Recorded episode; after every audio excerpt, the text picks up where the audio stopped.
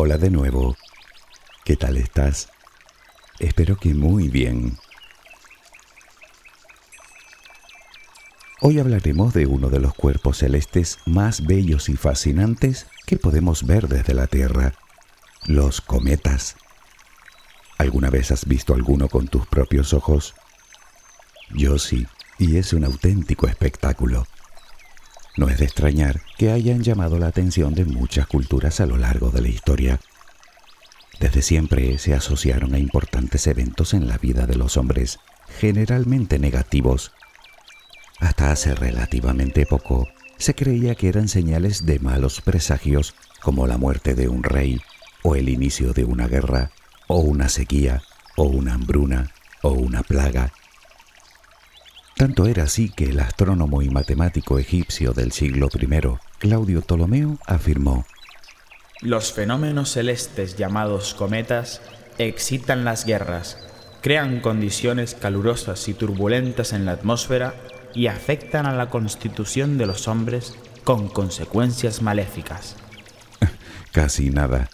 Pero bueno, también pensaba que las estrellas flotan en una especie de fluido perfecto, así que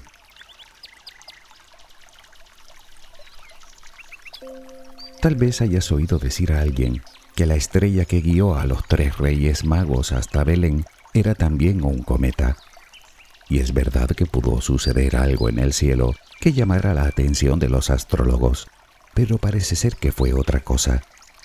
De hecho, no se registró ningún cometa en esa época. El más próximo a esa fecha, el famoso cometa Halley, que nos visita cada 76 años aproximadamente, ya había pasado en el año 12 a.C., así que no podía ser. Pronto, en otro audio, hablaremos de ello. El tema de hoy son las estrellas con cabellera. Bueno, más o menos eso es lo que significa cometa. La palabra procede del vocablo griego cometes, que a su vez proviene de la palabra come, cabellera. Sin embargo, es importante decir que los registros de los que hablábamos antes no pertenecían a los griegos ni a los romanos, sino a los chinos, los primeros en registrarlos y catalogarlos siglos antes de nuestra era. Ellos los llamaban estrellas escoba. Y bueno, tiene sentido. En los últimos 2500 años hemos observado y registrado unos 2000 cometas. Pero, ¿qué son? De dónde vienen. ¿Es verdad que vaticinan calamidades? Contestando a esta última pregunta, en realidad no podemos dar un no rotundo, aunque eso sí, las probabilidades son muy escasas.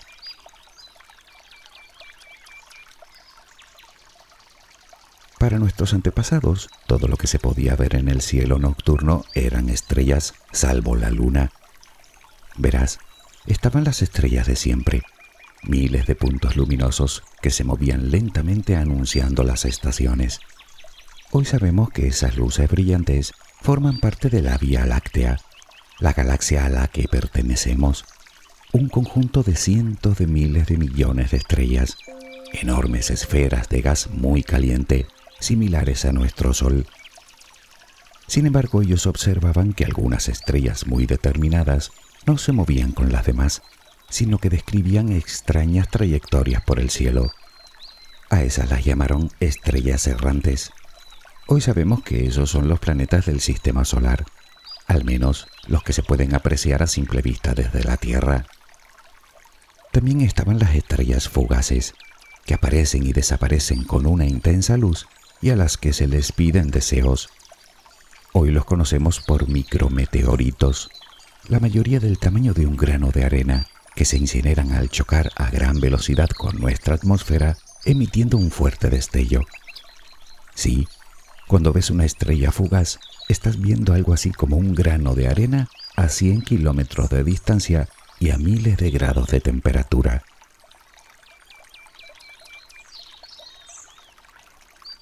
Te preguntarás a dónde quiero llegar con todo esto. Bueno, y es muy sencillo de entender. Esas diminutas partículas de polvo que dan lugar a las estrellas fugaces son los restos que van dejando atrás los cometas, otro tipo de estrella reconocible para nuestros antepasados. solo que éstas tenían detrás algo así como una estela y generalmente no anunciaban nada bueno.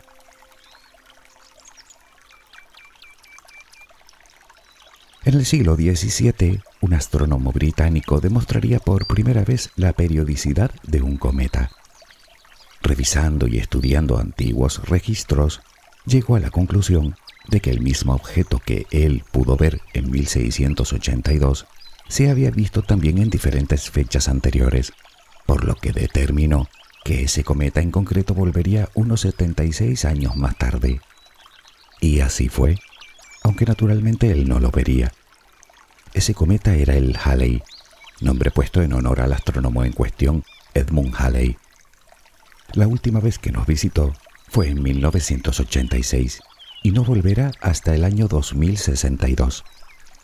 Te puede resultar una periodicidad enorme, 76 años, pero pronto verás que de hecho es minúscula.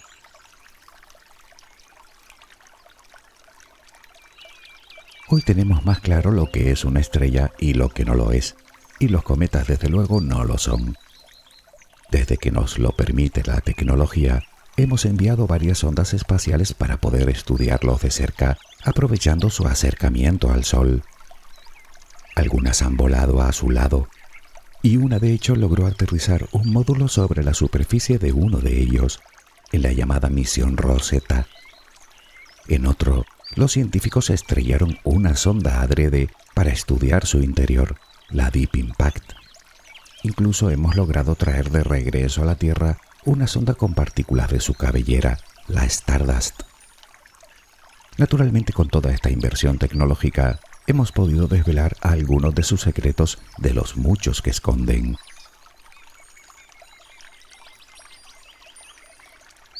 Los cometas, resumiéndolo mucho, son aglomeraciones de hielo, polvo y minerales que surcan el sistema solar con órbitas muy excéntricas a velocidades de cientos de miles de kilómetros por hora.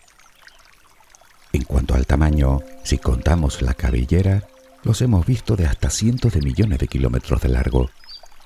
Aparecen sin previo aviso y la mayoría de ellos proceden de muy lejos, de los confines mismos del sistema solar.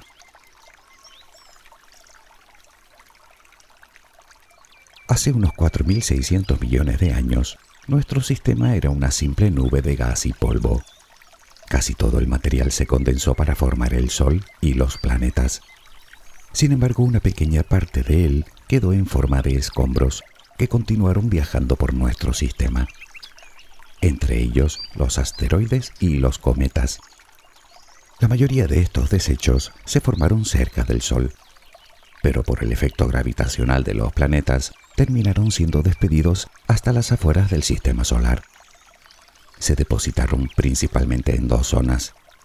Una de ellas es el llamado cinturón de Kuiper, un enorme anillo que rodea el sistema más allá de Neptuno. La otra, más lejos aún, es la nube de Oort, una gigantesca esfera que envuelve todo el sistema formada principalmente por cometas y que se extiende hasta casi dos años luz del Sol.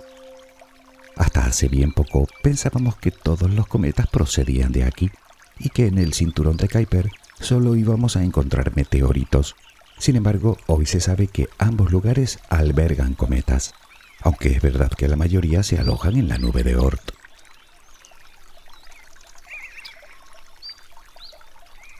Los asteroides son cuerpos compuestos fundamentalmente de hierro y níquel, lo que les provee de gran dureza en cambio, los cometas son mucho más frágiles. Hasta finales del siglo pasado, pensábamos que ambos cuerpos, aun teniendo composiciones diferentes, eran igual de compactos. Sin embargo, sucedió algo que nos hizo cambiar de opinión radicalmente. Resulta que en 1992 vimos como el cometa Shoemaker-Levy 9 se rompía en 21 pedazos al acercarse demasiado a Júpiter.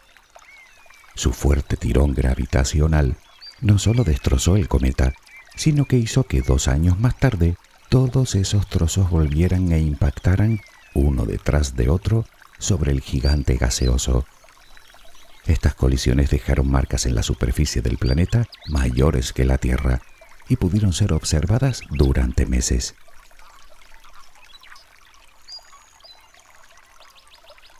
Este hecho histórico revela varias cosas. La primera es que la gravedad de Júpiter actúa como de aspiradora cósmica, devorando gran parte de los pequeños objetos que entran en el sistema solar interior. Es algo así como un escudo que además nos beneficia directamente, pues disminuye ostensiblemente las probabilidades de que esos objetos impacten contra la Tierra, que por cierto no sería la primera vez. La segunda es que no son tan resistentes como pensábamos, sino que se deshacen con facilidad.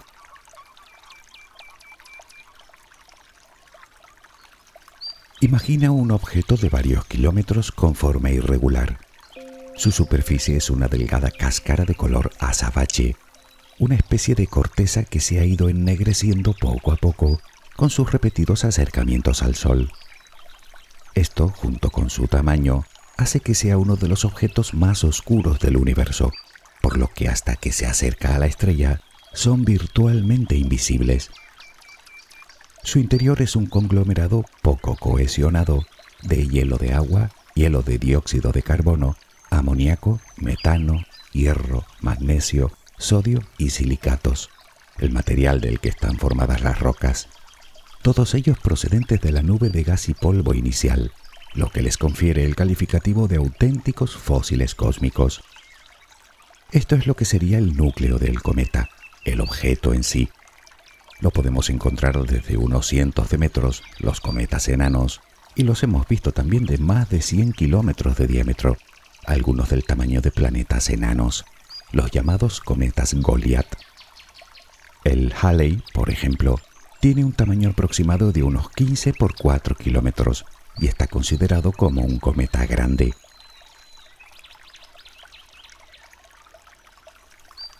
Otra forma de clasificar a los cometas, aparte de por su tamaño, es por su periodicidad. Por un lado tenemos los de periodo corto, de hasta 200 años, proceden del cinturón de Kuiper, y el Halley, sin ir más lejos, es el más famoso de este tipo. Por otro lado tenemos los cometas de periodo largo. Estos vienen de mucho más lejos, de la nube de Oort, y una vez que nos visitan, pueden tardar miles e incluso millones de años en volver, si es que vuelven. La mayoría de ellos dibuja una órbita elíptica alrededor del Sol, lo que muchas veces les hace regresar después de alejarse mucho de éste. Sin embargo, podrían describir otro tipo de órbitas que les hicieran o bien precipitarse hacia el Sol, o bien ser acelerados por éste hasta alcanzar la velocidad de escape, es decir, que terminarían siendo despedidos fuera del sistema y condenados a vagar por siempre en el espacio interestelar.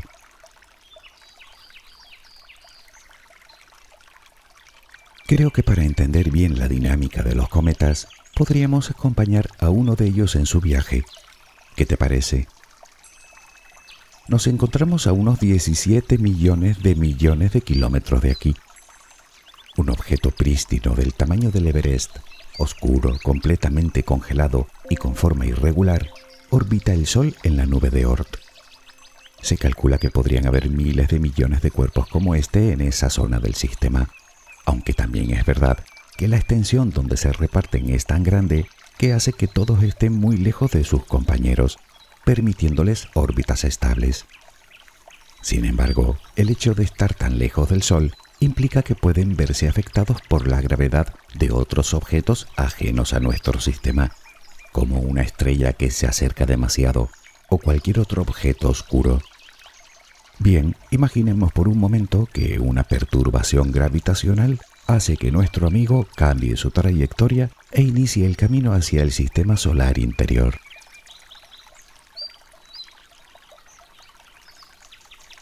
El viaje puede durar un millón de años y una de las características del espacio es que hace mucho frío.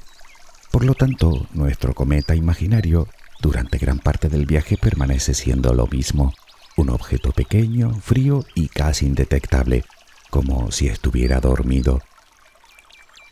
En su camino atraviesa la órbita de Neptuno, luego la de Urano, más tarde la de Saturno, después la de Júpiter, y entra por fin en el sistema solar interior. Ya comienza a sentir el calor del sol. El cometa está a punto de despertar.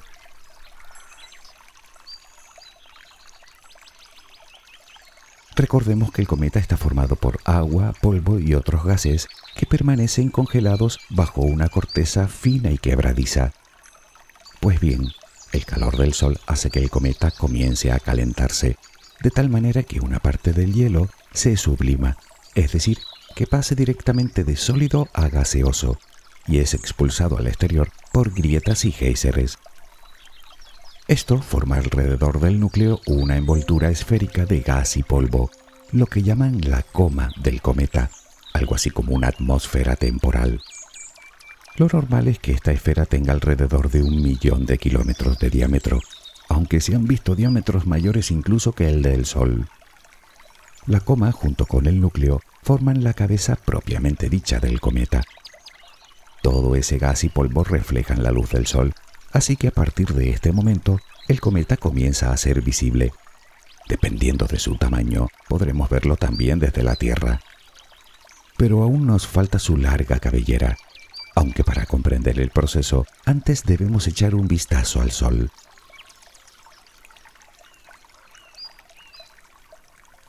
Tratándose de una esfera de gas muy caliente, el Sol no gira por igual en el ecuador que en los polos. Esto produce enormes bucles magnéticos en la parte exterior de la estrella, es la zona que llamamos corona solar.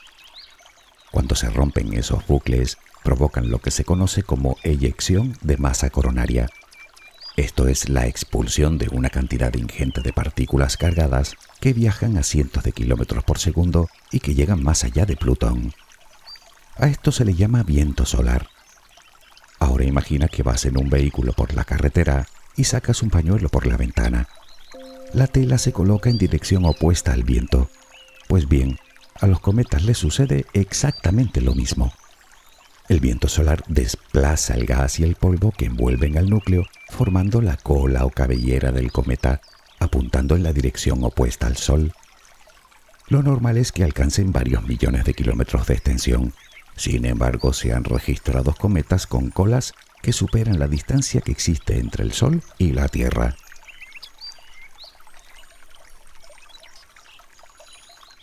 Frente a la creencia más común, los cometas no tienen solo una cabellera, sino dos. Una de ellas es la más brillante y por lo tanto la más visible, formada fundamentalmente de polvo. La otra es la llamada cola de iones y está formada por gas es una especie de cabellera de color azulado que se produce por la radiación solar que carga de energía los átomos de gas del cometa ionizándolos. La cola de iones es mucho menos masiva que la cola de polvo y además está influenciada por el magnetismo del Sol, así que describe una línea prácticamente recta en dirección opuesta a la estrella.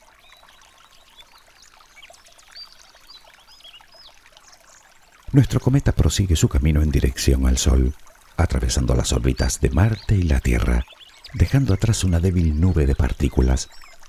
Tiempo más tarde, cuando nuestro planeta atraviesa esa nube, podemos disfrutar de una preciosa lluvia de estrellas fugaces como las Leónidas o las Perseidas. Pero su camino continúa. En su máximo acercamiento al Sol, el excesivo calor podría provocar incluso que desapareciera en una explosión aunque lo normal es que rodee al Sol aumentando su velocidad y que salga despedido de nuevo hacia el espacio profundo. Su cabellera va disminuyendo a medida que se aleja de la fuente de calor hasta que desaparece y más tarde lo hará la coma. Volvemos a tener un núcleo de unos pocos kilómetros oscuro y congelado. Si la forma de su órbita se lo permite y en su largo viaje no se ve alterada por cualquier otro objeto celeste, como un planeta, por ejemplo, nuestro cometa volverá para visitarnos con regularidad. Si no, tal vez nunca regrese. Si lo hace, si vuelve regularmente, hay que tener en cuenta que cada vez que se acerca al Sol, pierde una parte de su masa. Así que con el tiempo se irá desprendiendo de todo el gas y el polvo que contiene, dejando solo unas pocas rocas que continuarán su camino en forma de pequeños meteoritos.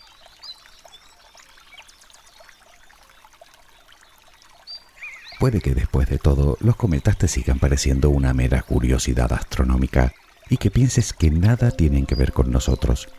Sin embargo, los científicos no creen lo mismo. Ellos piensan que estos objetos podrían haber sido decisivos para que tú y yo estemos aquí. Al principio comentábamos que en la antigüedad los cometas eran considerados la mayoría de las veces como signos de malos presagios. Hoy sabemos que no presagian nada, pero sí que colisionan con otros cuerpos que se cruzan en su camino. De sufrir nosotros una colisión de ese tipo, nos podríamos encontrar con una hecatombe de proporciones planetarias. Sabemos que ya ha pasado y que puede volver a pasar. La cuestión es cuándo. Pero no es del futuro de lo que quiero hablar, sino del pasado.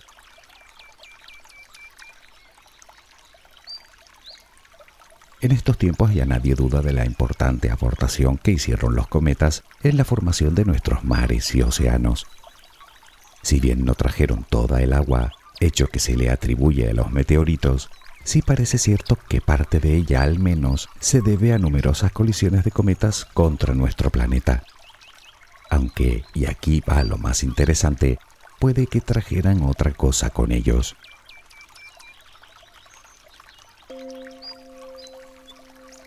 Nadie sabe todavía cuál es el origen de la vida en la Tierra. Existen varias teorías.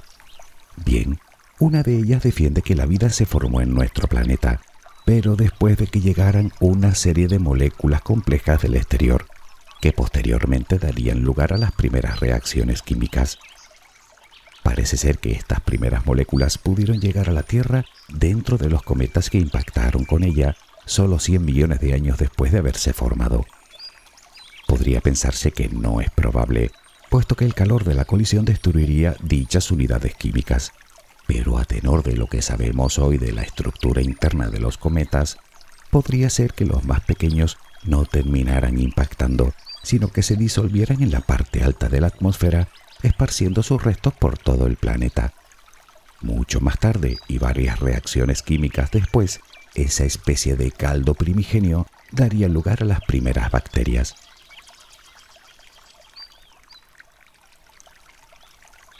Naturalmente resumir tanto en tan poco siempre tiene su complejidad. Por supuesto no es todo tan simple como lo hemos descrito aquí, y como siempre nos dejamos mil cosas en el tintero. Sin embargo, creo que con este resumen podemos hacernos una idea de lo que son esos preciosos objetos y de cómo funcionan. Puede que no anunciaran el nacimiento de Jesús, pero podría ser que anunciaran el nacimiento de nada menos que la vida, aquí y quién sabe en cuántos lugares más. ¿Serán los cometas los encargados de repartir las semillas de la vida en el universo? Podría ser. Tal vez nunca lo sepamos. En cualquier caso, ya que no tenemos respuesta a esta pregunta, mi sugerencia es que te informes convenientemente de sus llegadas y que intentes ver alguno de los varios que se divisan cada año. Te aseguro que no verás muchas cosas igual de bonitas en el cielo. ¿Miedo? No, que va.